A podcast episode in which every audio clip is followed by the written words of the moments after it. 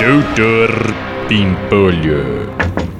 É, com licença, doutor Bimpolho. O primo da sua esposa tá aqui. Posso mandar entrar? Tá, pode. Oi, Pimpolho, tudo bom? É doutor Pimpolho. Ah, hum, é que eu pensei que... Fala logo que eu tenho reunião, meu. O que que você quer? Bom, você sabe que... Senhor, É, bom, é, como o senhor sabe, eu tava disputando uma vaga pra vereador nessa eleição, né? E infelizmente eu não fui eleito, né?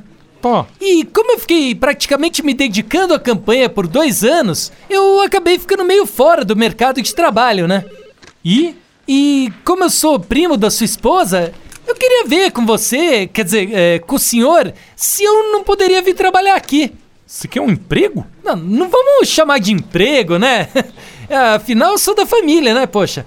E eu acho legal que os próprios familiares possam cuidar daquilo que é nosso, né? Nosso? Olha, se eu tivesse sido eleito vereador, assim, de salário mais verba de gabinete, eu ia tirar uns 55 mil por mês, mais ou menos, né?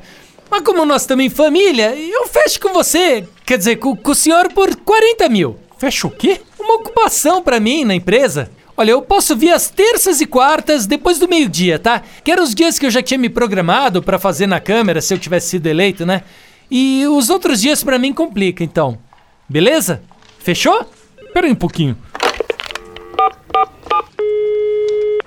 Alô, Sileide? É, Chama um médico aqui pra mim?